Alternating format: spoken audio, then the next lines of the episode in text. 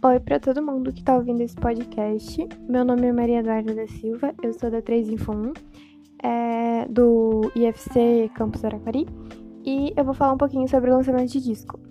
É, falando um resumo, o lançamento de disco é uma das várias modalidades do atletismo. O objetivo da prova consiste em lançar um disco de metal a maior distância possível para superar os demais, os demais competidores.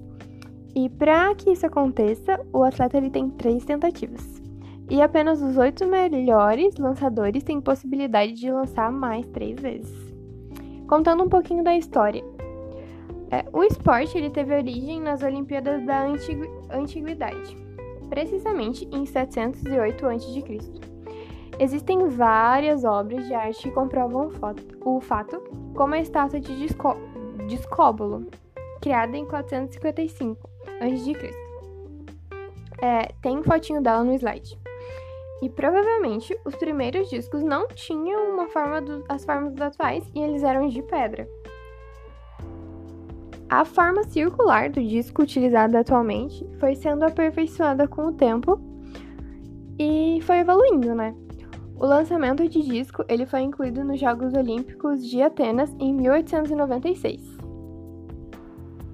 Tem um disco original em bronze que está preservado hoje no, no, no Museu Arqueológico de Olímpia. E o primeiro campeão olímpico foi dos Estados Unidos e a primeira campeã era da Polônia. Em 1907, o disco masculino foi patronizado, pesando 2 kg e medindo 22 centímetros. Já o disco feminino foi só patronizado em 1928. A pegada com uma das mãos entrou em uso só em 1920, porque antes era com as duas mãos, podiam lançar com as duas mãos. E em 1926 foi introduzido o giro. Quando lançar, tu tinha que girar. E ele foi aceito em 1954.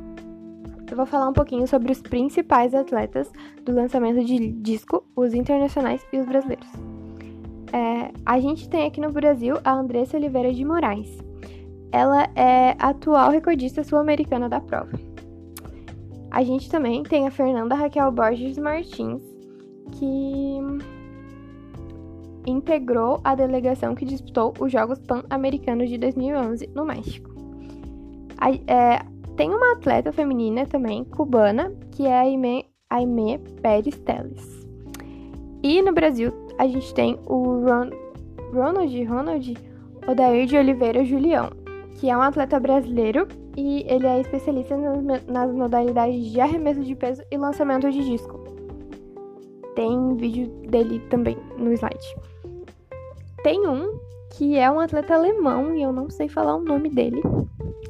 Ele é da Alemanha Oriental, Oriental e ele se sagrou campeão olímpico do lançamento de disco em 1988.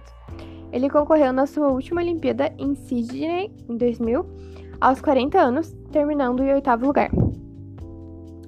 É, eu vou falar um pouquinho das técnicas do lançamento. As técnicas. O disco é usado, é, usado é um prato de metal com a forma de um círculo com um diâmetro de 22 centímetros. Na prova masculina, o disco mede entre 219 e 221 milímetros de diâmetro e de 44 a 46 milímetros de espessura e pesa 2 kg. Na modalidade feminina, ele mede entre 180 e 182 milímetros de diâmetro e 37 a 39 milímetros de espessura, pesando 1 kg. O lançamento ele é feito dentro de um círculo de 2,5 metros de diâmetro do chão.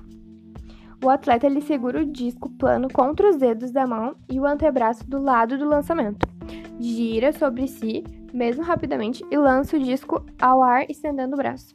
Ele dá um giro de um giro e meio. Tem vídeo é, mostrando os atletas fazendo isso. É, para melhor pegada, é permitido o uso de uma substância adequada nas mãos e pode ser usado um cinturão para proteger a coluna também, a coluna do atleta. Na medição da distância lançada, o disco precisa aterrar dentro de uma área pré-marcada e o atleta não pode deixar o círculo antes do disco cair. Isso é bem importante, porque caso o atleta ali pise fora do círculo durante o lançamento ou antes do dis disco tocar o solo, o lançamento ele é impugnado. E normalmente os atletas dão uma volta e meia com o corpo como impulso e em cada competição são feitos, são feitos entre 4 a 6 lançamentos. No caso de empate, o desempate é feito pela segunda maior marca e assim sucessivamente. Falar um pouquinho sobre os recordes brasileiros e os mundiais também. Os recordes mundiais, no masculino e no feminino, pertencem a atletas da antiga Alemanha Oriental. Eu não sei se tá o nome deles, mas tá. Eu vou falar o masculino, eu falaria como Jürgen Schultz.